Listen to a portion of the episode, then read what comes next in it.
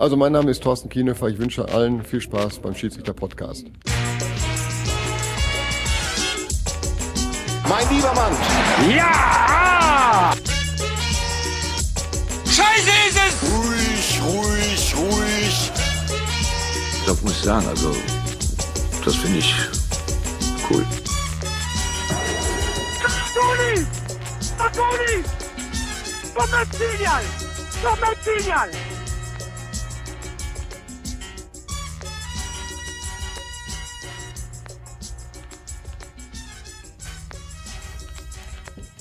Schönen guten Tag, hier sind Colinas Erben. Mein Name ist Klaas Riese und ich begrüße ganz herzlich an meiner Seite Alex Feuerherd. Grüße miteinander. Alex, hast du viel Confed Cup geguckt? Nein. Warum nicht? Ist Sommerpause. Meine ganz persönliche Sommerpause. Nur gelegentlich reingeschaut, aber wie mir schien, zu schiedsrichtertechnisch günstigen Zeitpunkten. Ich habe so einiges mitbekommen an Entscheidungen, ähm, was ein bisschen knifflig war, was der Rede wert ist, auch für uns. Aber das war, wie gesagt, Zufall. Allzu viel gesehen habe ich insgesamt nicht. Wir werden den Confed Cup trotzdem nicht ganz so ausführlich, wie wir das vielleicht bei einer WM oder so Genau. äh, gemacht hätten, besprechen. Denn es gibt ein größeres Thema, was zwischendurch nochmal so rauskam. Die neue Abseitsregelung. Es gab dann ziemlich schnell auch die ersten Schaubilder in verschiedenen Zeitungen. Wie war so dein Eindruck von der Berichterstattung über die neue Regel? Äh, hab's ja schon, glaube ich, über Twitter kundgetan. Ähm, nicht gut natürlich. Es ist ziemlich viel Verwirrung in die ganze Angelegenheit gekommen und ich würde jetzt, nachdem die ähm, offizielle Darstellung seitens der FIFA und seitens des DFB vorliegt, sagen, ich glaube, das Ganze war so eine Mischung aus einer recht ungünstigen und, und unglücklichen Kommunikationspolitik seitens der FIFA. Wir werden auch gleich sehen, dass in diesem neuen Text zur Abseitsregel, also partiell geänderten Text zur Abseitsregel, äh, ein, zwei Sachen drin sind, die so ein bisschen missverständlich rübergekommen sind. Und dann, wenn das auf, ich formuliere das mal vorsichtig, auf eine eingeschränkte Kompetenz von Redakteuren trifft, ergibt das eine fatale Mischung. Das heißt, hier schlecht erklärt, da nicht besonders gut recherchiert und auch so ein gewisses Unverständnis gegenüber der Bedeutung von Regeländerungen, der Praxisbedeutung. Das führt dann dazu, dass so ein Murks dabei rauskommt, wie wir den gesehen haben, und irgendwelche Schaubilder entstehen, die so nicht stimmen und das Ganze ein Gewicht bekommt, das ihm nicht zusteht. Also ich kann jetzt schon vorwegnehmen, es hält sich alles wirklich in absolut engen Grenzen. Es wird sich faktisch kaum etwas ändern, aber getan worden ist so, als ob da so eine Art Absatzrevolution äh, vor der Haustür stünde. Dabei ist es im Grunde noch nicht mal ein Reformchen, wenn wir ehrlich sind. Was aber ganz spannend ist, es gibt noch zwei weitere kleine Regeländerungen, die praktisch Angleichen von Ja, der Art, wie man in der Bundesliga früher gepfiffen hat, an die Art, wie man schon in Europa und der Welt vorher gepfiffen hat, irgendwie ist. Das ist vielleicht noch ein bisschen spannender sogar. Und deswegen lassen uns gar nicht lange drum rumreden, sondern wir legen los mit einer Ergänzung zu Regel 11 bei Colinas Erben. Freiburg-Wolfsburg 3 zu 2, Frankfurt-Stuttgart 0 zu 2 und Bochum-Köln 4 zu 0. Die Zeit, es ist 0 zu 3. Antenne Brandenburg. Das Wetter. Ja. Das wird jetzt schwierig. Die Temperaturen 5 zu 1, nein, zwischen 5 und einem Grad. Dazu kommt schwacher bis Es gab Post von der FIFA. Das Ganze nennt sich dann Zirkular, hat in diesem Fall die Nummer 1362 und darin sind Änderungen der Spielregeln für die Saison 2013-2014 und die Regeländerungen treten in Kraft ab dem 1.7.2013. Es gab dann ein Schreiben vom DFB an Lehrwerte wie dich, die Lehrwarte, Lehrwerte klingt ja blöd, Lehrwarte wie dich, äh, in denen dann einige Ausführungen dazu gemacht wurden, was denn da jetzt eigentlich geändert wurde. Erstmal das Schreiben von der FIFA, das ist noch relativ klein, äh, weil da einfach nur so ein paar Ergänzungen im Text sind. genau.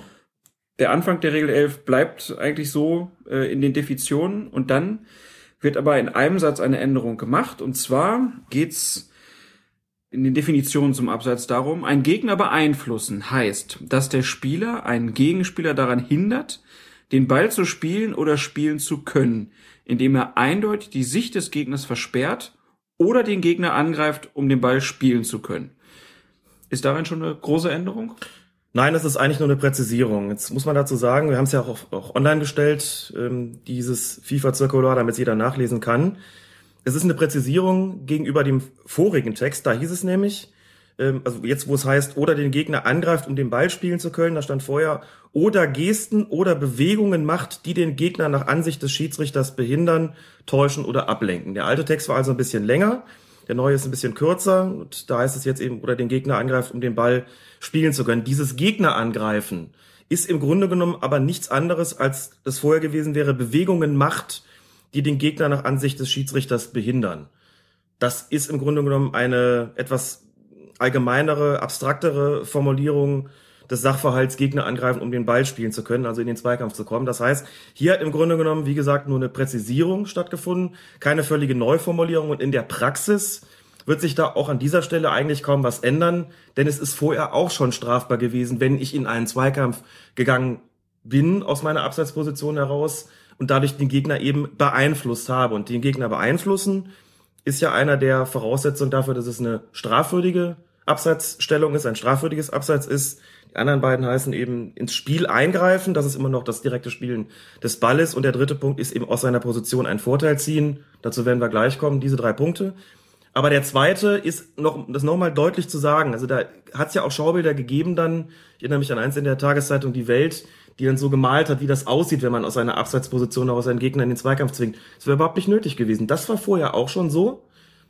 Und da ist einfach nur ein Setz, Halbsätzchen geändert worden, aber in der Sache selbst ändert sich nichts. Hat die FIFA auch geschrieben in dem Zirkular, der bestehende Wortlaut führt zu vielen Diskussionen, weil er interpretationsbedürftig und nicht präzise genug ist. Der neue Text entspricht eher dem tatsächlichen Spiel und hält klar fest, was es bedeutet, wenn der Ball abspringt, abgelenkt und absichtlich gespielt wird. Und dann kommen wir ja zu dem dritten Punkt in der Abseitsregel. Aus seiner Position einen Vorteil ziehen heißt, dass der Spieler aus einer Abseitsstellung einen Ball spielt. Und dann gibt es zwei Unterpunkte. Der erste, der vom Pfosten, der Querlatte oder von einem gegnerischen Spieler zurückprallt oder zu ihm abgelenkt wird. Das ist ja erstmal noch keine Änderung. Das ist erstmal noch keine Änderung oder nur minimal. So sah die Regel vorher im Grunde genommen auch aus. Vorher hieß es, ähm, aus seiner Position einen Vorteil ziehen, heißt, dass der Spieler aus einer Abseitsstellung einen Vorteil erlangt, indem der Ball, den, er den Ball spielt, der vom Pfosten oder der Querlatte oder von einem gegnerischen Spieler zu ihm springt. Alt also zu ihm springt, neu zurückprallt oder zu ihm abgelenkt wird. Da ist dieses Springen einfach nur ein bisschen präzisiert worden. Alt springen, neu zurückprallen oder ablenken, faktisch aber dasselbe. Bis zu dem Punkt keine Änderung. Faktisch. Dann kommt's aber. Aus seiner Position einen Vorteil ziehen heißt, dass der Spieler aus einer Abseitsstellung ein Ball spielt, der aus einer absichtlichen Abwehraktion von einem gegnerischen Spieler zurückprallt, abgelenkt oder zu ihm gespielt wird. Was heißt das? Was heißt das genau? Und jetzt kommen wir in den Bereich, der für Diskussionen gesorgt hat. Und das, das meinte ich jetzt damit, dass eine etwas unglückliche Kommunikationspolitik auf, sagen wir mal, eingeschränkte Kompetenz trifft seitens der Berichterstatter. Hier steht jetzt also, der aus einer absichtlichen Abwehraktion von einem gegnerischen Spieler zurückprallt, abgelenkt oder zu ihm gespielt wird. Jetzt muss man dazu sagen, also hier haben wir den Begriff absichtliche Abwehraktion, das muss man sich zunächst mal merken, geht nämlich noch weiter in der Regel, da steht nämlich, ein Spieler zieht keinen unzulässigen Vorteil aus seiner Abseitsstellung, ist also nicht abseits, wenn er den Ball von einem gegnerischen Spieler erhält, der den Ball absichtlich spielt sofern keine absichtliche Abwehraktion vorliegt. Nochmal, der den Ball absichtlich spielt, sofern keine absichtliche Abwehraktion vorliegt. Hier taucht zweimal das Wort abseits, äh, absichtlich auf oder absichtliche auf. Ähm, Im zweiten Fall ist es dann kein Abseits und das muss für Verwirrung sorgen. So, und jetzt dröseln wir das Ganze mal auf. Und das kann man im Grunde genommen am besten anhand von Beispielen tun. Wir müssen unterscheiden zwischen einer absichtlichen Abwehraktion und dem absichtlichen Spielen des Balles jeweils durch den Verteidiger. Mhm. Fangen wir vorne an, was eine absichtliche Abwehraktion heißt. Da ist die Eselsbrücke die, dass man im Falle der absichtlichen Abwehraktion das Wort absichtlich eigentlich eher durch das Wörtchen beabsichtigt, intendiert ersetzen kann. Beispiel, wir haben auch, ich habe gestern mal zwei äh, Szenen auf YouTube hochgeladen. Werden wir auch dann im Blog verlinken. Die werden wir im Blog auch nochmal verlinken. Genau, im, äh, im zweiten Fall war es so, dass nach einem weiten Schlag der Angreifer nach vorne ein Verteidiger den Ball mit dem Hinterkopf möglicherweise zu seinem Torwart spielen will oder vielleicht einfach nur den, das Kopfballduell verliert und den unglücklich trifft. Jedenfalls köpft der Verteidiger den Ball nach hinten und der Ball kommt zu einem Stürmer, also einem Gegenspieler, der im Abseits stand, als der Ball ursprünglich von seinem Mitspieler geschlagen worden ist. Schiedsrichter lässt laufen, Stürmer geht durch, macht das Tor, Tor zählt. Die Szene ist drei Jahre alt, Anweisung des DFB schon damals, das Tor hätte nicht zählen dürfen, weil der Verteidiger gar nicht beabsichtigt hat, ähm, also weil der, weil, weil der Verteidiger damit das Abseits nicht aufgehoben hat. Es ist im Prinzip nur ein Abfälschen des Balles. Aber genau Also so der, eine Aktion. der, der, der, der Abwehrspieler ist einfach hochgesprungen zum Kopfballduell, will eigentlich nach vorne köpfen, abs unabsichtlich Genau. springt ihm das Ding in die Laufrichtung, da steht ein Spieler im Abseits und dann ist er auch im Abseits. Und dann ist er auch im Abseits, genau. Das wäre ein klassisches Beispiel dafür, was heute unter absichtliche Abwehraktion verstanden werden würde oder beabsichtigte Abwehraktion. Denn letztlich ist es so, der Stürmer kriegt den Ball, soll dann eigentlich abseits gepfiffen werden. Dann würde man ja sagen, na gut, also ähm, das hat der Abwehr, Abwehrspieler ja nun eben gerade nicht absichtlich gemacht, dem den Ball da irgendwie vorzulegen. Insofern, was sucht der Begriff Absicht hier? Und das ist in der Tat auch irreführend. Also er hat eine Abwehraktion beabsichtigt, faktisch den Ball aber auch nur abgefälscht. Jetzt muss man dazu sagen, dass der DFB selbst gemerkt hat an der Stelle, dass es ein bisschen schwierig ist mit dem Begriff der Absicht und hat ähm, in einem Ergänzungsschreiben zunächst mal klargestellt, in Zweifelsfällen sollte auf Abprallen, Abprallen bzw. Ablenken des Balles entschieden und damit die Abseitsstellung bestraft werden. In Zweifelsfällen. Also nach dem Motto, wenn wir uns nicht ganz sicher sind, dann Wollte entscheiden den wir einfach. spielen oder nicht? Genau, dann entscheiden wir einfach auf Abseits. Und weiter schreibt der DFB in seinem Ergänzungsschreiben, nähere Erläuterung bedarf der Begriff einer absichtlichen Abwehraktion, darüber sprechen wir ja gerade. Die Abseitsstellung ist dann strafbar, wenn ein Spieler den Ball aus einer Torabwehraktion eines Abwehrspielers erhält. Die Aktion des Abwehrspielers, also diese Torabwehraktion, ist in diesem Fall vergleichbar mit der Abwehr eines Torwarts.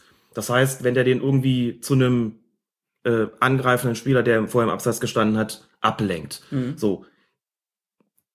Was mir an der Stelle wichtig ist festzustellen, das ist bislang auch schon strafbar gewesen. Auch deswegen kann man sagen, dass diese äh, Änderung mehr den Wortlaut betrifft, als er äh, wirklich eine Konsequenz für die Praxis hat. In solchen Fällen ist früher auch schon auf Abseits entschieden worden oder hätte auf Abseits entschieden werden müssen. Das heißt, da ist die Praxisrelevanz, ich will nicht sagen gleich null, aber auf jeden Fall minimal. Es wird nur klargestellt, wenn wir uns nicht ganz sicher sind, ist das jetzt eigentlich ein kontrolliertes Zuspiel gewesen, da äh, zum, zum Stürmer oder nicht, dann wird im Zweifelsfall immer auf Abseits erkannt. Also im Grunde genommen wird es jetzt vielleicht eine Handvoll Fälle geben pro Saison, wo man sagt, gut, da hätte man vorher gezweifelt, war das jetzt wirklich ein Zuspiel zum Stürmer oder war es einfach nur eine Abwehraktion? Und da wird dann auf Abseits entschieden werden. Aber das wird sich in engen Grenzen halten. Also, wie gesagt, diese absichtliche Abwehraktion heißt im Grunde genommen auch nichts wie, er hat eine Abwehraktion beabsichtigt, die ist aber irgendwie so ein bisschen fehlgeschlagen und deshalb ähm, pfeifen aber trotzdem abseits. Wäre auch zum Beispiel so, wenn ein Abwehrspieler den Ball einfach zu seinem Torwart zurückköpfen will, aber ein Stürmer übersehen hat und der kommt plötzlich in Ballbesitz und macht das Tor, hat vorher im Abseits gestanden, dann würden wir auch hier sagen, äh, das wäre abseits. So, und davon zu unterscheiden ist jetzt der Punkt, ähm, der hier in den Regeln jetzt neu firmiert unter, der den Ball absichtlich spielt, sofern keine absichtliche Abwehraktion vorliegt. Praxisbeispiel, Verteidiger hat einen Ball, weiß nicht wohin damit, will ihn zu seinem Torwart zurückspielen, hat ihn ganz kontrolliert am Fuß und spielt ab, kontrolliert und dann ist plötzlich da ein Stürmer, der sich da vorher, keine Ahnung, die Schuhe zugebunden hat, kommt jetzt in Ballbesitz und macht das Tor. Also dieser katastrophale Rückpass, der fehlschlägt zum Torwart, das wäre dann nicht so, dass es abseitsseitig aufgehoben werden würde. Also das kontrollierte Zuspiel äh, zum Gegner. Kontrolliert im Sinne von, ähm, der hat den nicht einfach unabsichtlich irgendwie abgelenkt, sondern dem ist wirklich einfach der Pass komplett misslungen, weil er da einen übersehen hat oder sowas. Das hebt ähm, die Abseitsstellung dann natürlich auf.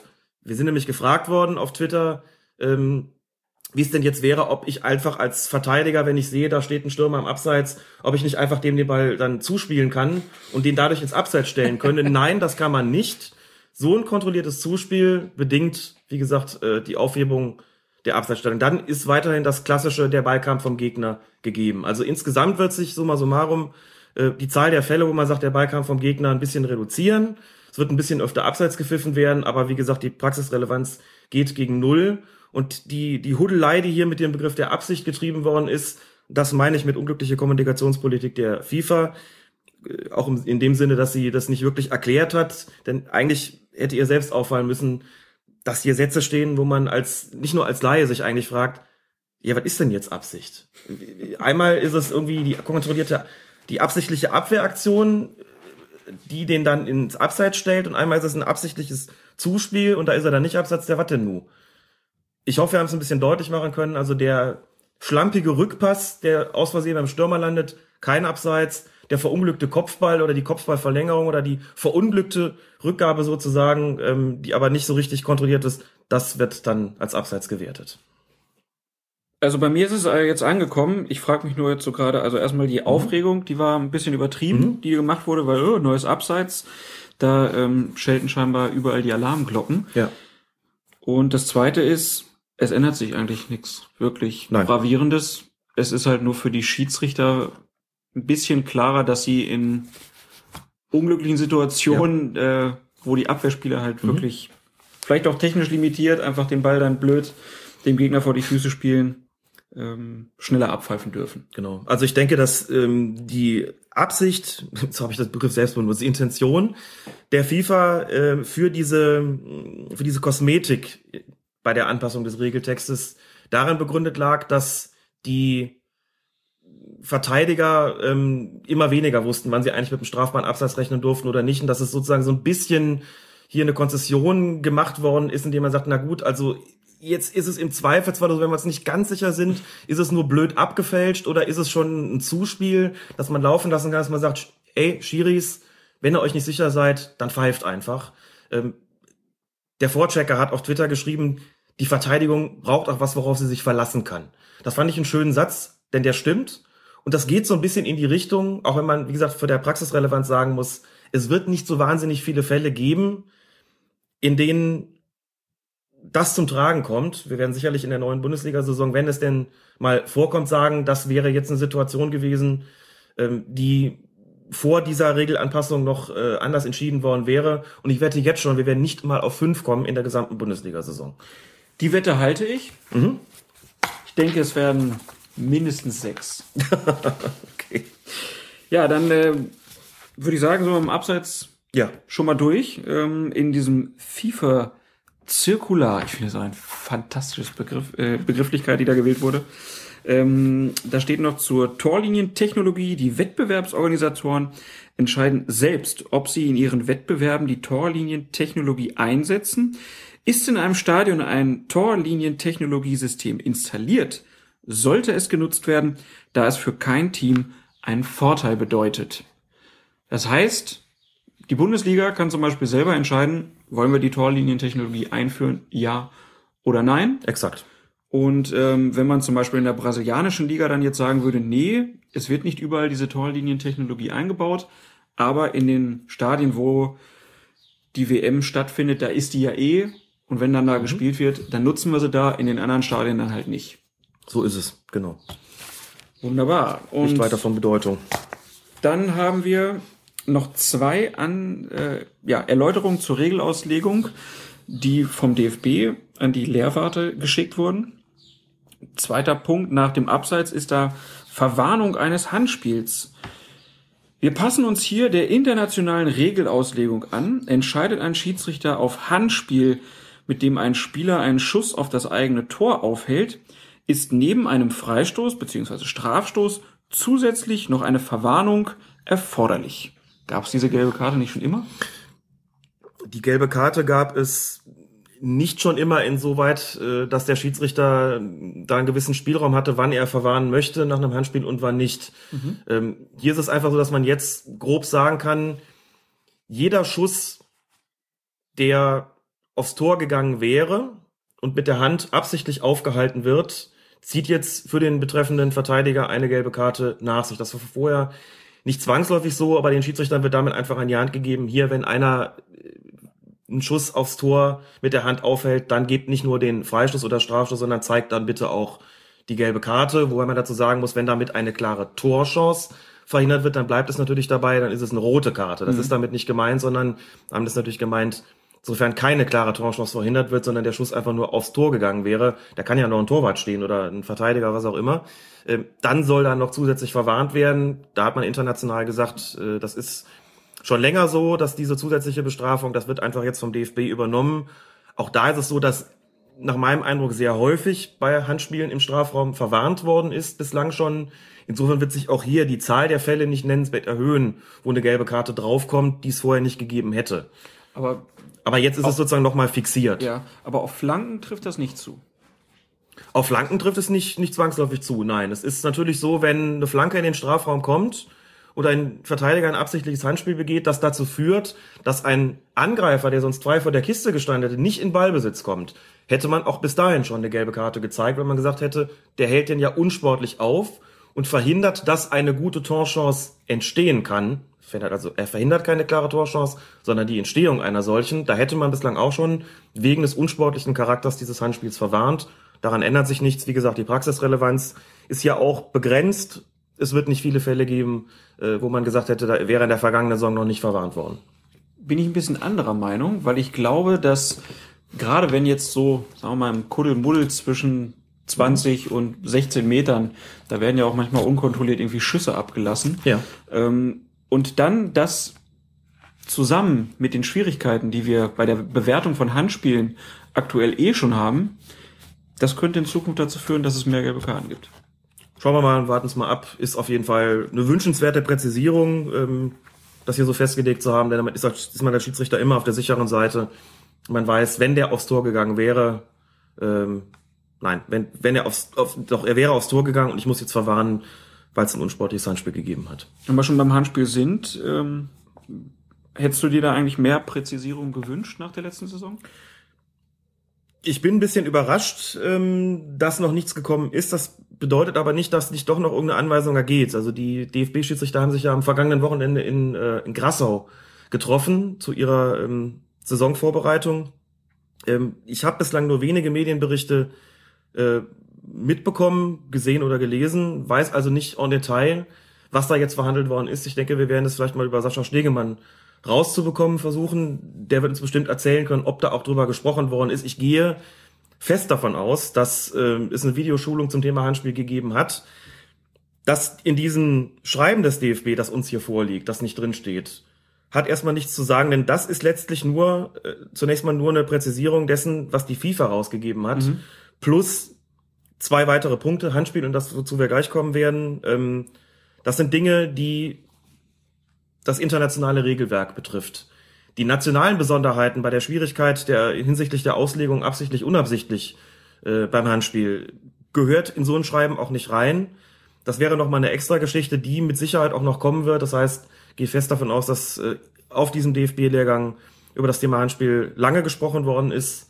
Und wir werden einfach mal versuchen, ob wir rausfinden, was da letztlich gesagt worden ist. Aber das bekommen wir mit Sicherheit auch noch mit. Üben wir uns also noch ein bisschen in Geduld und gehen dann hier nochmal weiter zu Punkt drei. Verhinderung einer klaren Torschance durch den Torwart. Hier gibt es eine Klarstellung. Es gibt keine Unterscheidung, ob eine klare Torschance durch einen Feldspieler oder ein Torwart verhindert wird. Es ist in jedem Falle ein Feldverweis auszusprechen.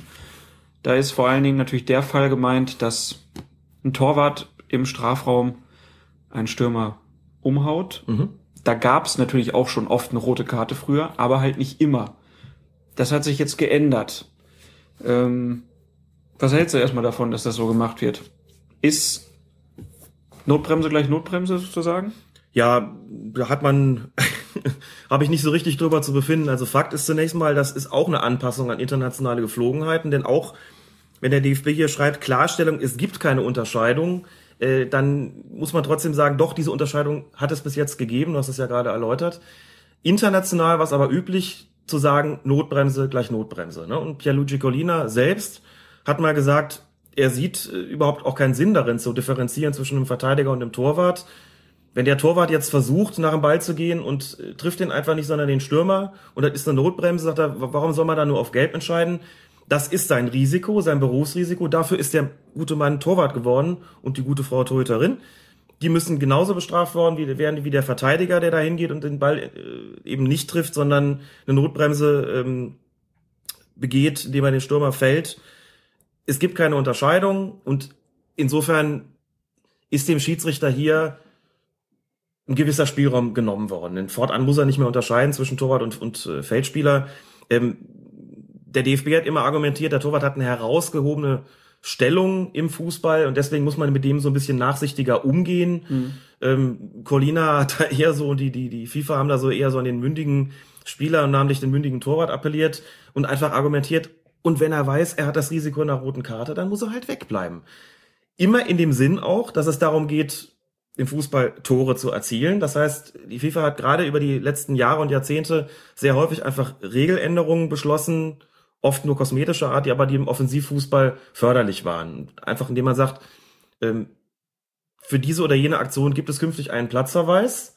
Also müssen sich die Spieler überlegen, mache ich das und riskiere diesen Platzverweis? Oder ziehe ich es vor, auf dem Platz zu bleiben und riskiere damit aber, dass ein Tor fällt, was ja aber eigentlich im Sinne des Fußballs wäre. Also das ist so eine, ähm, so eine Philosophie immer der FIFA gewesen. Und der DFB hat sich jetzt hier, wie gesagt, auch wenn er schreibt, äh, es habe keine Unterscheidung gegeben bislang, den internationalen Geflogenheiten angepasst. Ähm, ich begrüße es zumindest immer, wenn es keine nationalen Sonderregelungen gibt. Ich finde es gut, dass das Fußballregelwerk einfach international gilt, dass es weltweit gilt und dass da keine Verbände irgendwelche Extrawürste gebraten bekommen oder sich selbst braten dürfen. Insofern völlig okay zu sagen, man stellt das gleich. Hätte die FIFA jetzt gesagt, wir gleichen uns sozusagen dem DFB an ähm, und beschließen nun, dass äh, für dahin der Torwart eine Sonderregelung genießt beim, bei der Beurteilung, Notbremse ja oder nein, wäre es für mich auch okay gewesen, aber es läuft natürlich in die andere Richtung. Also äh, FIFA passt sich da nicht irgendwelchen nationalen Verbänden an, sondern ganz äh, zwingt natürlich die nationalen Verbände, sich ähm, dem Weltverband anzupassen und das äh, liegt ja in gewisser Weise auch in der Logik der Sache. Dann auch zu diesem Punkt deine Einschätzung. Gibt es denn in der nächsten Saison mehr rote, äh, rote Karten gegen Torhüter? Ja, das dürfte so sein. Es sei denn, die Torhüter beschließen, einfach da wegzubleiben. Dann hätte ich Unrecht, aber dann wäre das ja auch eine Konsequenz aus dieser Änderung. Ich muss sagen, persönlich von den ganzen ähm, Auslegungsänderungen, die es hier gibt, die uns hier vorliegen, ist der letzte Punkt, also das mit dem Torwart, derjenige, von dem ich eigentlich glaube, dass er die gravierendsten Auswirkungen hat. Vielleicht auch, weil es der, ähm, weil natürlich eine zusätzliche rote Karte wirklich auch ein Einschnitt ins Spiel ist. Aber da ähm, wird man abwarten müssen, ob die Torhüter darauf so reagieren, dass sie sagen, ich ziehe im Zweifelsfalle zurück oder ob sie eben durchziehen und man mehr platzerweise gegen Torhüter sehen wird. Das wird eine spannende Frage bleiben. Das wird man wahrscheinlich relativ schnell sehen ähm, was das für eine Auswirkung hat, aber es beeinflusst auf jeden Fall das Torwartspiel, denn ein Bundesliga-Torwart kann jetzt eben nicht mehr, sagen wir mal, darauf spekulieren, dass der Schiedsrichter ihm, äh, ihm gegenüber Nachsicht gewährt, weil er denkt, na ja, irgendwie hat er ja doch noch versucht, mit der Hand äh, den Ball zu erreichen und ist halt nur ein bisschen zu spät gekommen. Und er ist ja mit dem Elfmeter bestraft genug oder genau. so und ja. der Torwart spekuliert darauf, mhm. dass er den Elfmeter dann vielleicht hält. Genau. Wir werden es beobachten. Soweit erstmal die Regel Änderungen sind es ja gar nicht so wirklich. Es sind ja eigentlich nur Klarstellungen, Anpassungen. Das ist seit Jahren so, dass eigentlich nichts wirklich Dickes dazugekommen ist. Und wie gesagt, aus verschiedenen Gründen, die wir hier benannt haben, ist gerade die Geschichte mit dem Abseits sehr, sehr stark aufgebauscht worden. Ich kann ja nur sagen, cool down, kannst du runterfahren. Es ist alles halb so wild. Es wird nicht viele Fälle geben, wo das zum Tragen kommt. Wenn doch, werden wir sicherlich nochmal sagen, das ist jetzt so ein Fall gewesen. Der wäre vorher anders entschieden worden, aber wie gesagt, ich glaube, das wird nur höchst selten der Fall sein. Also, keep calm and listen to Colinas Erben. Und es gibt eine Eilmeldung aus dem Sportticker. Nationaltorwart Manuel Neuer verlässt Schalke 05. Ob er, jetzt wollte ich schon Schalke 04 sagen und hätte mich eingeordnet zu Frau Carmen Thomas. Wir erinnern uns, wir erinnern uns. Natürlich nicht. Schalke 05. Der Confederations Cup in Brasilien wurde ausgespielt. Brasilien hat den Titel in der Heimat gewonnen. Und wir wollen einfach mal nur drei kurze Szenen besprechen. Betrifft beide Male Spiele von Brasilien. Das erste ist ein Vorrundspiel gewesen.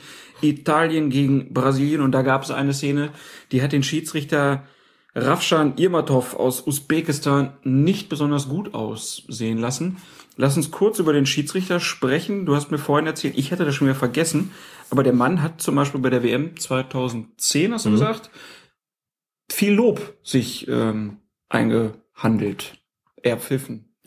Erpfiffen ist sehr schön. Ja, hat er. Ähm, das ist deswegen so was Besonderes, denn weil äh, man nicht davon ausgehen kann, dass Schiedsrichter aus Ländern mit einer relativ schwachen nationalen Liga und dazu gehört Us Usbekistan äh, ohne Frage. Ich wüsste noch nicht mal den aktuellen usbekischen Meister. Könnte ich jetzt auch nicht sagen. Ich habe jetzt gerade mich ganz kurz gefragt, ob die nicht sogar in Russland mitspielen, aber das zeigt auch schon so. Nein, er pfeift letztlich ähm, ja irgendwie nicht jedes Wochenende da hochkarätige Spiele und hat einfach ganz ausgezeichnet gepfiffen bei der Weltmeisterschaft. Er hat ähm, auch ungewöhnlich viele Spiele bekommen. Ich glaube, vier oder sogar fünf waren es. Zeitweilig wurde sogar spekuliert, ob er der Endspiel-Referee werden könnte. Das war er dann letztlich doch nicht, aber sehr gut gepfiffen, gerade im Umgang mit den Spielern, sehr relaxed, konsequent in der Regelauslegung, hat eine großartige Weltmeisterschaft gepfiffen. Deswegen habe ich mich auch gefreut, als ich ihn gesehen habe bei diesem Spiel. Italien Und da muss man halt auch erstmal einfach sagen, der Reflex damals war halt, oh, obwohl er aus Usbekistan ja. kommt, pfeift er gut. Mhm. Und jetzt hat er sich halt einen ordentlichen Bock geleistet ja. und dann kam sofort, ach ja, der kommt ja nur aus Usbekistan. Geht dann immer sehr schnell heutzutage. Genau, dazu muss man sagen, dass der Bock, den er sich geleistet hat, äh, dass dieser Bock auch schon mal in der Bundesliga in ähnlicher Form vorgekommen ist. Wir hatten es vor gar nicht allzu langer Zeit schon mal davon. Michael Malbrank äh, beim Spiel, ich glaube 1860 München gegen den Karlsruher SC im Jahr 1997, wenn ich das jetzt richtig im Kopf habe. Damals hatte ich es nicht richtig im Kopf, wir wurden dann korrigiert. Der hat auch einen ganz, ganz ähnlichen Fehler begangen. Da hat, glaube ich, Twitterati Kühles Blondes auch geschrieben, dass der danach dann gar nicht mehr so zum Einsatz kam, ne? Genau. Den hat der DFB danach meines Wissens aus dem Verkehr gezogen. Aber bleiben wir jetzt bei der Szene. Was ist denn da genau passiert? Also es war eine, äh, es ging ein Angriff der Szene von Italien voraus und es gab zu zwei Zweikämpfen etwa in der Strafraummitte. Und beim zweiten, glaube ich, hat sich Irma Toff dann entschieden, auf Strafstoß für Italien zu entscheiden nach einem, äh, nach einem Foul. Und just in dem Moment, wo er den Pfiff setzt, schießt, ich glaube, es war Chiellini. Chiellini, ähm, schießt Chiellini aufs Tor und sozusagen in den, äh, in den Schuss hinein pfeift Immertov Strafschuss. Der Ball landet aber im Tor. So, nun sieht die Regel vor, er hat nun mal faktisch gepfiffen, bevor der Ball im Tor war. Aber er hat das Tor dann zählen lassen. Das ist erstmal der genau, Punkt. Er hätte eigentlich Strafstoß geben müssen, hat dann aber eine, auch buchstäblich eine 180-Grad-Wende gemacht auch auf dem Platz, also auch optisch sozusagen, drehte sich einmal Richtung Mittellinie, zeigte dorthin und deutete an, ich gebe dieses Tor. Kurzzeitig Verwirrung, weil alle geglaubt haben, es gibt jetzt Strafstoß für Italien. Aber nein, Irmatov hat den Vorteil gewährt, nur mit dem Problem, den Vorteil hätte er eben nicht mehr gewähren dürfen, weil er vorher gepfiffen hatte. Denn der Satz heißt ja, jeder Pfiff ja. unterbricht das Spiel. Jeder Pfiff unterbricht das Spiel und sei er auch nur Sekundenbruchteile, bevor der Ball im Tor einschlägt es ist auch völlig ähm, unnötig, hier darüber zu diskutieren, ob der Brasilianer, der da auf der Linie stand, durch den Sekundenbruchteile zuvor erfolgten Pfiff irritiert war und deshalb den Ball nicht mehr bekommen hatte, der eben dann im Tor landete oder nicht. Spielt alles keine Rolle. Der Pfiff war, bevor der Ball im Tor eingeschlagen hat. Insofern hätte die Spielfortsetzung hier nur Strafstoß lauten dürfen. Er hätte dieses Tor nicht geben dürfen. Also ein Vorteil, auf Vorteil kann hier nicht mehr entschieden werden, weil es eben so ist, wie du sagst, jeder Pfiff unterbricht das Spiel. Und man hatte so das Gefühl, er merkt, dass er so einen Bock geschossen hat. Ja. Also er dreht sich dann so um und entscheidet dann auf Tor, weil er denkt, naja, ich kann den Italienern jetzt das Tor nicht ja. abziehen, aber er merkt, regeltechnisch mache ich hier einen Fehler. Und ja. Beide Mannschaften kommen an, weil sie einfach verwirrt sind von seiner ja. Entscheidung. Es kommen die Italiener an, die ihn zunächst mal bedrängen, äh, weil sie das Gefühl haben, jetzt gibt's hier einen Strafstoß, aber der Ball ist doch im Tor. Was machst du? Wieso pfeifst du uns diesen Vorteil kaputt? Ist ja auch wirklich eine, eine, eine unglückliche Nummer gewesen, klar. Die Brasilianer kamen dann auch, weil sie gemerkt haben, der gibt das Tor, wo es doch eigentlich einen Strafstoß hätte geben sollen. Beide Mannschaften an der Backe und man sieht an der sehr defensiven Körpersprache, dem ist selbst klar, dass da was äh, gerade krumm gelaufen ist und das ist natürlich so der Fehler der Marke darf nicht passieren. Muss man dazu sagen, also was also unangenehmeres gibt's für einen Schiedsrichter eigentlich gar nicht du willst der Mannschaft ja durch diesen Strafstoß den Vorteil wiederherstellen, der ihr durch den, das Foul genommen worden ist. Und dann pfeifst du und genau in dem Moment landet der Ball im Tor. Katastrophe habe ich auch tatsächlich mal gehabt äh, bei einem unterklassigen Spiel, wo ich auch gedacht habe, verdammt, das hätte nicht passieren dürfen. Klar, und dann gucken einen alle an und alle sagen, ach, Schiri, dann lass da laufen, dann wart doch den Sekundenbruchteil noch ab, ob der Ball ins Tor geht oder nicht, was einfach nur heißt für einen Schiedsrichter, immer schon noch einen Moment warten, was entsteht daraus, nicht zu schnell pfeifen. Und in dem Moment hat er nur gesagt, ich habe einen Foul gesehen und pfeift und dann passiert aus Schiedsrichtersicht der GAU. Also ich sag mal, rein taktisch gesehen hätte das Ganze eigentlich nur so ausgehen können, hätte den Elfmeter gegeben und der wäre dann auf jeden Fall im Tor gelandet. Ne? Selbst mhm. wenn der mhm. Torwart den gehalten hätte, dann hätte er sich halt zu früh nach vorne bewegt oder sowas. oder einer wäre zu früh reingelaufen. Also irgendwas findet man dann immer, warum man dann so lange wiederholt, so lange bis wiederholt, bis der drin ist, ganz genau. Ja, aber jetzt muss man drüber diskutieren, was ja. wäre denn jetzt äh, gewesen? Also es, äh, in dem Fall Tor für Italien.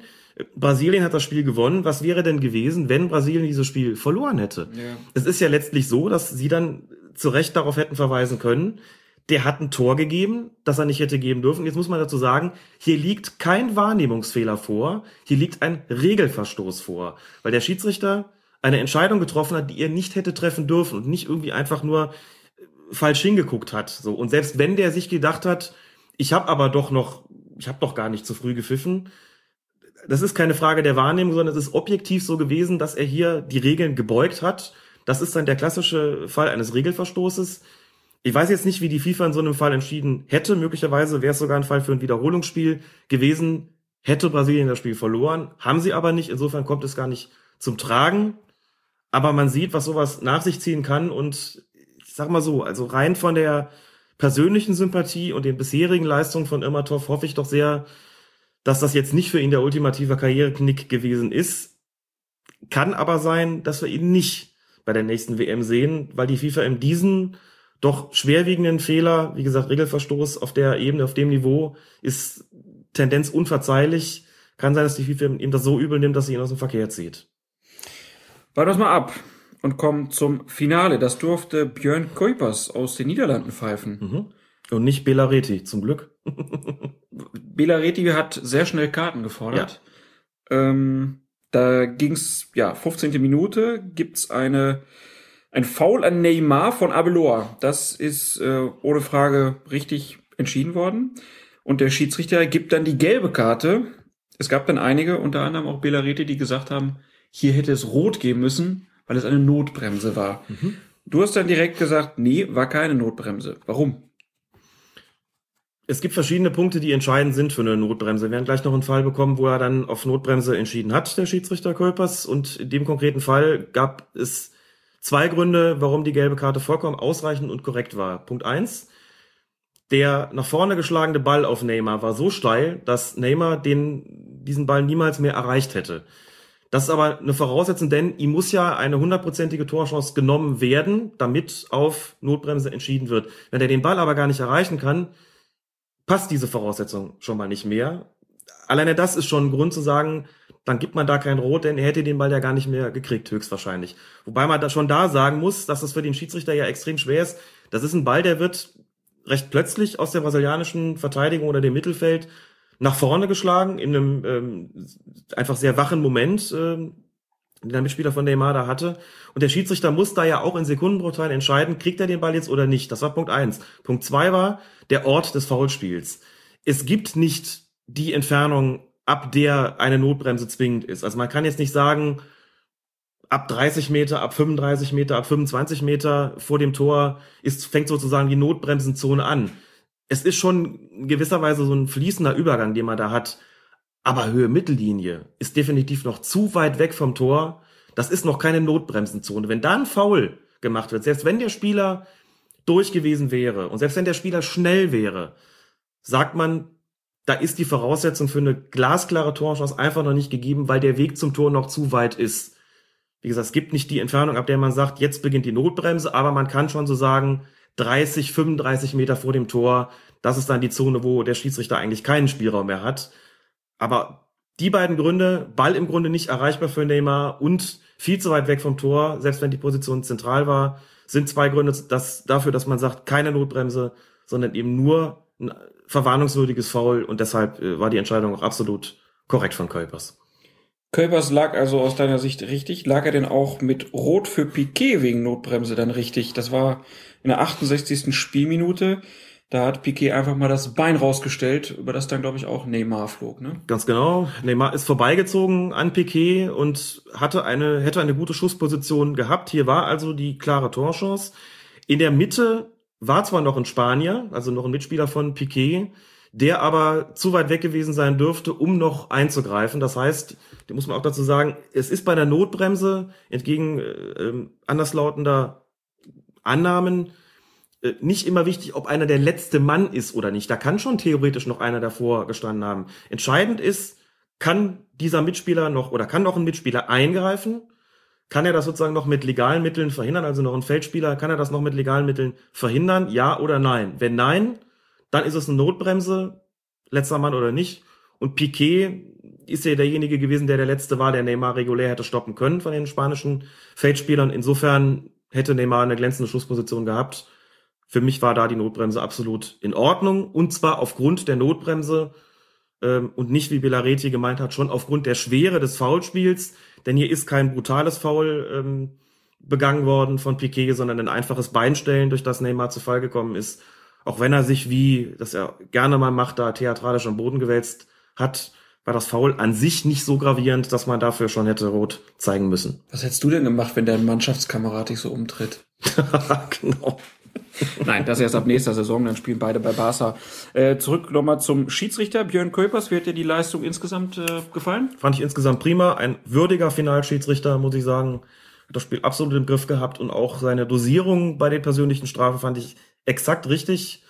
Da war, wie gesagt, halt nicht so viel vom Kommentatorenbashing, muss ich sagen. Ich bin aber verärgert, wenn das in den Bereich der äh, Beurteilung von Schiedsrichterentscheidungen geht und äh, Dinge falsch gemacht werden ähm, von Reportern, wo man, wo ich einfach sagen würde, das müssen und das können und müssen sie besser wissen. Äh, also es ist ja nicht so, dass äh, in dem Fall Belareti äh, keine Zeitlupe zur Verfügung hätte und in Sekundenbruchteilen das entscheiden müsste, sondern er hat ja gerade diese technischen Hilfsmittel. Und wenn er nach wiederholter Betrachtung einer Szene äh, bei einer wirklich definitiv unrichtigen Behauptung bleibt, dann ist das ärgerlich und dann gehört er dafür auch kritisiert. Und ich fand bei Herrn Kolpers gerade eben richtig wie er mit die persönlichen Strafen gesetzt hat, wie er das Spiel überhaupt geleitet hat. Dafür gibt ihm meiner Ansicht nach oder meiner Einschätzung nach ein großes Kompliment. Und Belareti hat das so ein bisschen kaputt geredet und das fand ich schade. Gut. Björn Kolpers damit auch einer, der wahrscheinlich bei der WM nächstes Jahr dabei sein wird. Also der Mann hat ein gutes Jahr gehabt, Europa League Finale, ja. jetzt Confed Cup Finale, zeigt, dass er in der Wertschätzung von UEFA und FIFA deutlich gestiegen ist und wirklich zu den absoluten internationalen Top-Schiedsrichtern gehört. Ich glaube, er hat auch ein Halbfinalspiele vom BVB gehabt. Ne? Hinspiel gegen Real, meine ich, wäre auch Kölpers gewesen. Auch da schon sehr gut gepfiffen. Also, top, guter holländischer Schiedsrichter. Wie man überhaupt sagen muss, dass der niederländische Fußballverband, der KNVB, ähm, immer wieder vorzügliche internationale Referees hervorbringt. Und Kölpers scheint der Nächste zu sein.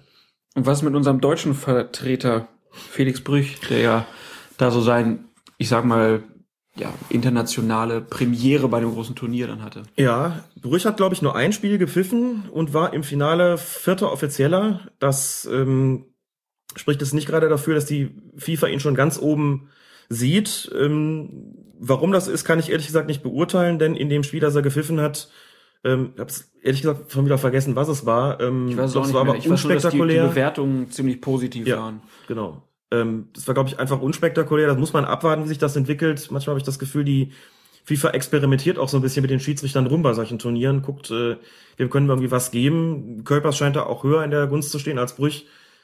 Ist aber bei der UEFA auch noch so, muss man dazu sagen. Insofern nur konsequent.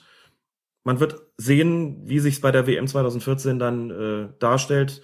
Ob Brüch dort pfeifen wird oder Wolfgang Stark oder was aber relativ unwahrscheinlich ist.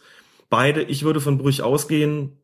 Und alles weitere wird dann auch vom Turnierverlauf abhängen, denn das ist natürlich so, dass die FIFA immer auch guckt, wer ist, ähm, wer hat eine gute aktuelle Form und das äh, nicht nur darauf geschaut wird, wie ist denn die vergangene Saison für den betreffenden Schiedsrichter gelaufen. Genau, muss man auch immer hoffen, dass die Jungs einfach gesund bleiben, dass da nichts ja. passiert und dass sie keine groben Böcke schießen, wie das zum Beispiel Rafshan Irmatov gemacht hat. Mhm. Das soll es dann gewesen sein zum ja. Confederations Cup. Ganz genau. Wir kommen dann jetzt nochmal zu zwei, drei Fragen von euch. Dafür gibt es in der Champions League so bekannte Schiedsrichter wie den Italiener mit dem klangvollen Namen Roberto Rossetti, ein Mann mit spektakulären Fähigkeiten. Wir haben uns sehr gefreut. Wir haben wieder viele Fragen bekommen in der Kommentarspalte auf fokusfußball.de, via E-Mail, via Facebook oder via Twitter. Wir können heute leider aus Zeitgründen jetzt nicht alles ähm, oder nicht auf alles eingehen, werden das aber dann in den nächsten Tagen und Wochen nochmal machen. Eine Anschlussfrage haben wir von Tim noch wiederbekommen. Das ist so ein bisschen unser Drogenbeauftragter scheinbar. Im Rahmen meiner Alkoholfrage kam mir gerade der folgende Gedanke. Der Schiedsrichter bemerkt, dass ein oder mehrere Spieler ein Joint rauchen, sei es in der Halbzeitpause oder vor dem Spiel. Beim Anpfiff stehen diese Spieler auf dem Feld oder einer der Bekifften wird später eingewechselt. Hasch, Marihuana-Konsum gilt ja als Doping. Wie reagiert der Schiedsrichter darauf?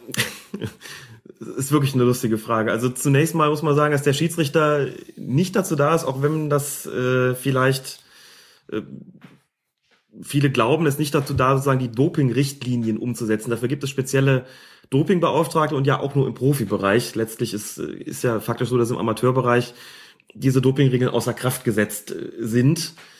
Jetzt könnte man hingehen und sagen, ähm, dass Fußball eine Sportart ist und dass es unsportlich ist, da irgendwelche Substanzen zu sich zu nehmen, äh, dass das, also die, die ähm, vielleicht nicht ganz legal sind und dass das irgendwie unter den Bereich grobe Unsportlichkeit fällt und man sie dafür bestrafen muss, dass man also sagt, die haben da Drogen konsumiert, die äh, verbotene Drogen, illegale Substanzen, die schließen wir jetzt vom Spiel aus. Man kann aber einfach auch sagen, das macht so friedlich.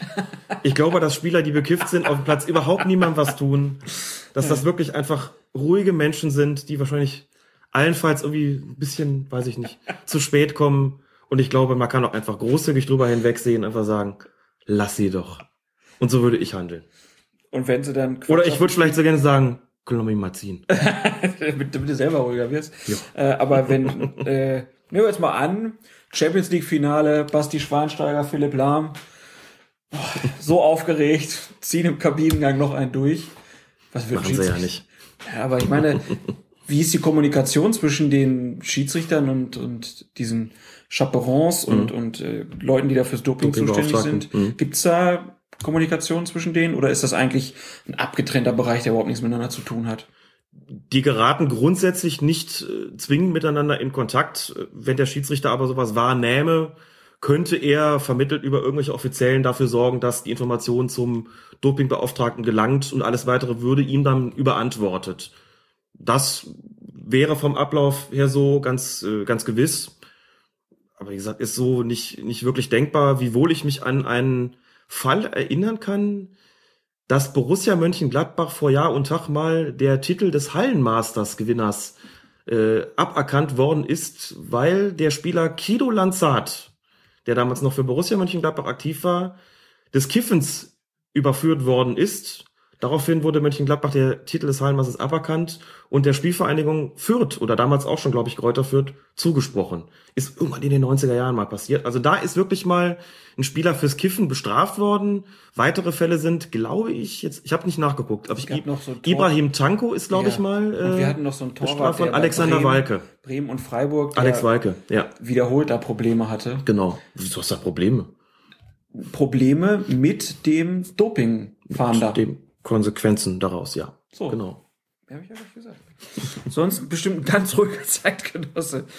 Ja, ähm, Tim, wenn dir noch weiteres einfällt zum Thema Doping, immer her damit.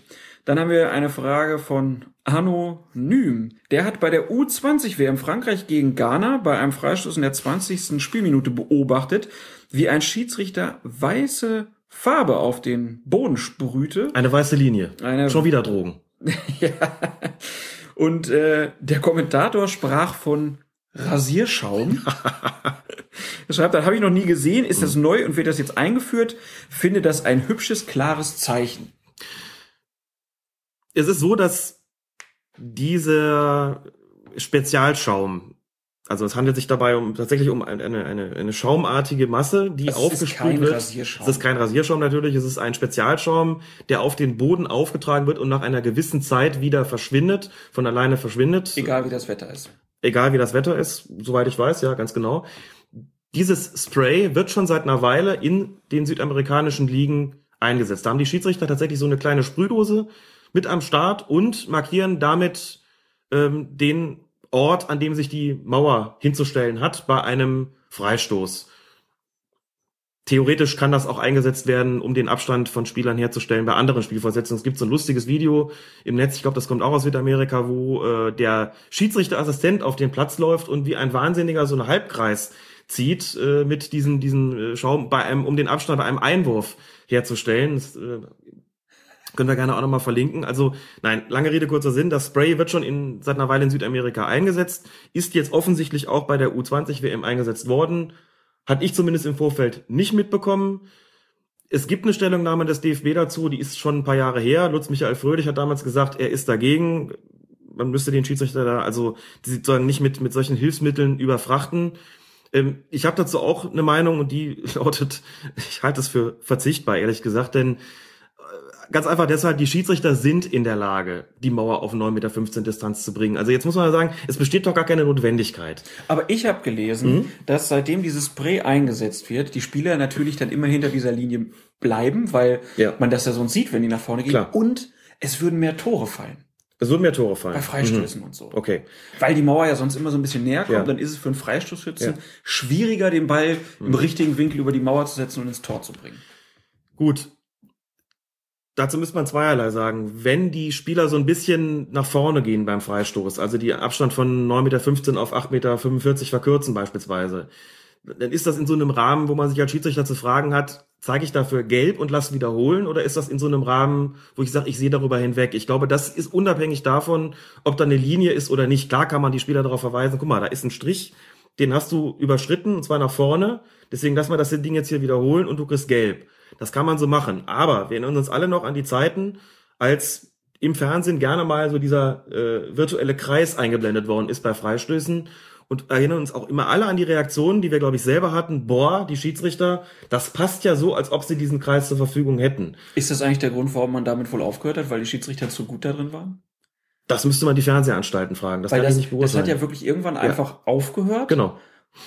Und aus meiner Sicht lag es auch, es war halt auch nicht mehr interessant, weil man gesehen hat, die stehen eh immer auf der richtigen Genau. Höhe. Also, wie gesagt, nochmal, für mich besteht da kein Bedarf, weil die Schiedsrichter in der Lage sind, diese 9,15 Meter herzustellen, ohne dieses Hilfsmittel. Punkt zwei ähm, ist eine ganz praktische Erwägung.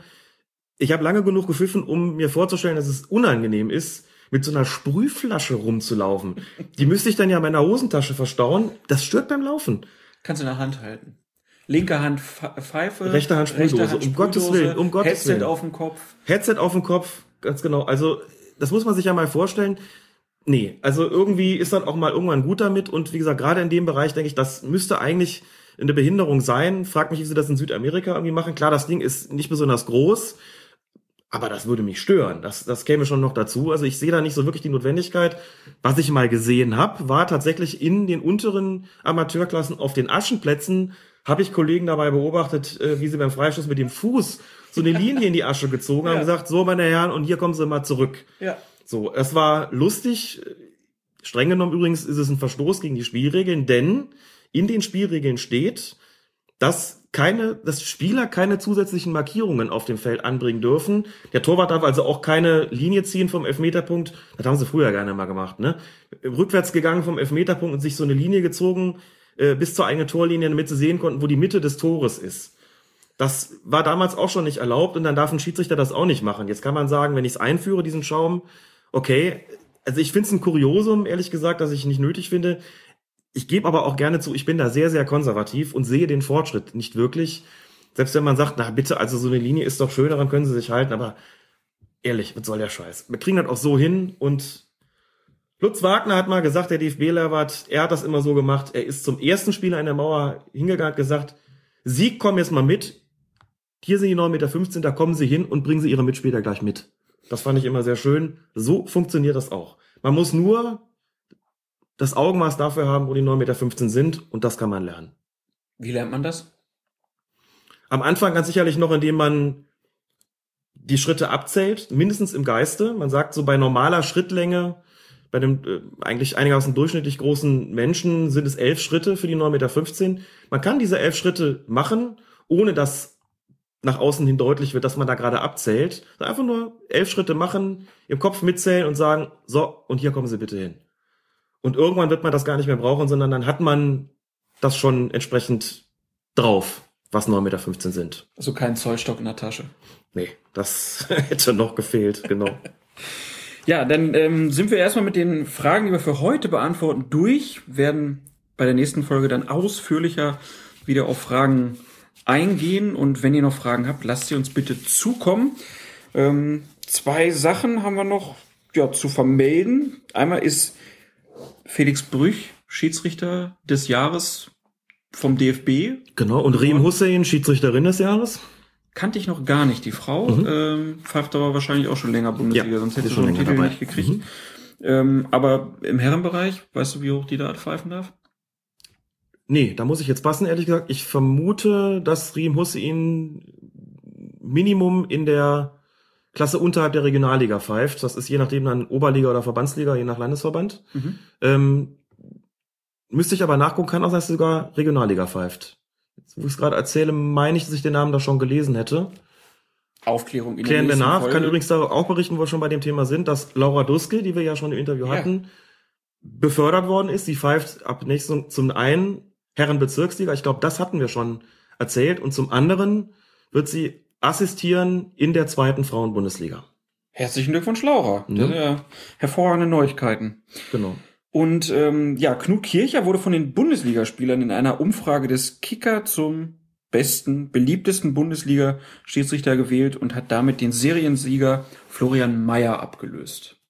Knut Ja, Kircher diesen- haben wir ja letzte genau. Saison auch schon mehrfach. Meyer hat ja diesen gelobt. Wettbewerb jahrelang klar dominiert hat, der auch jetzt, glaube ich, zweiter oder dritter wieder geworden ist. Also nach wie vor hohes Ansehen genießt, aber für Knut Kircher hat's mich gefreut. Verdienter Sieg. Und wir haben uns sehr noch drüber gefreut über einen Comic, der gezeichnet wurde. Der nennt sich die Schiedsrichter-WG auf dem Blog Referees at Home, gezeichnet von Panagiota Janakidou. Ich hoffe, ich habe das einigermaßen richtig ausgesprochen. Zu finden ist sie bei Twitter als at Panamanga. Und in Folge 15 geht's um Colinas Erben. Äh, haben wir uns schon ein bisschen gebauchpinselt gefühlt. Ganz großartig, vielen herzlichen Dank, hat uns super gefreut. Dem von- einfach mal schöne Grüße ähm, an Sie und ähm, wir haben es auch schon verlinkt, werden es auch noch mal jetzt noch mal drunter setzen. Könnt ihr euch angucken. Also war eine echte Freude, ganz großartig, klasse. Ja, klasse aber auch heute wieder, dass du dir die Zeit genommen hast. Ach, was für eine Überleitung. Das, das, ich, ja, ich versuche mich so ein bisschen im Dellingen. Willst du Journalist werden? Mal gucken, wenn ich groß bin. Genau. Ja, Wenn ich äh, groß bin, werde ich Toni. Ja. Ja, super Videoclip, ich erinnere mich. Alex, vielen Dank, dass du uns die Abseitsregel vor allen Dingen und auch die strittigen Szenen beim Confed Cup wieder erklärt hast. Der Ringe. Und euch, wie immer, noch einen wunderschönen Tag. Macht's gut. Tschüss. Mein lieber Mann, Ja! Scheiße ist es! ruhig, ruhig, ruhig. Doch muss ich sagen, also, das finde ich cool. Toni! Toni! Commercial! Commercial! Toni! Commercial! Commercial! Colinas Erben. Der Schiedsrichter-Podcast von Fokus-Fußball.de